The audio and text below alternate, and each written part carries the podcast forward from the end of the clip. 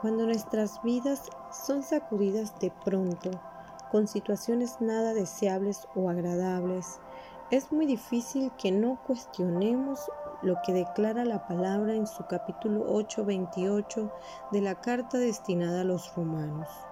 En su versión, nueva traducción viviente, señala, y sabemos que Dios hace que todas las cosas cooperen para el bien de quienes lo aman y son llamados según el propósito que Él tiene para ellos.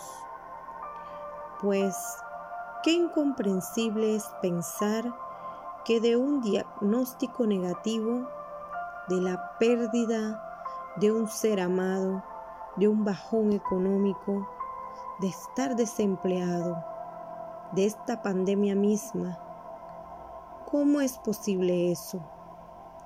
Que la ansiedad, la incertidumbre, el estrés, el miedo, las lágrimas, la impotencia puedan cooperar para tu bien.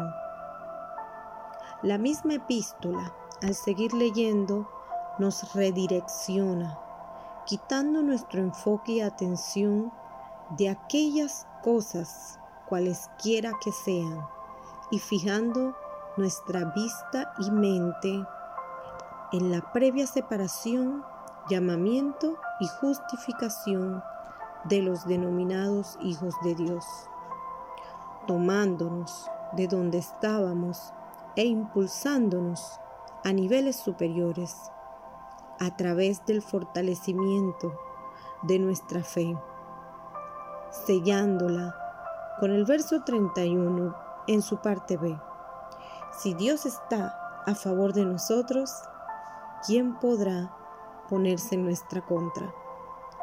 Y este es, mis queridos hermanos, el mensaje de reflexión de la mañana de hoy.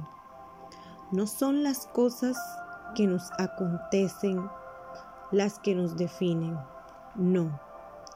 A ti y a mí nos define nuestra condición de separados, nuestra posición de hijos y nuestro estado de justificados.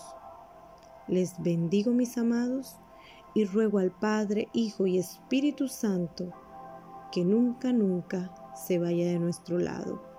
En el nombre de Jesús. Amén.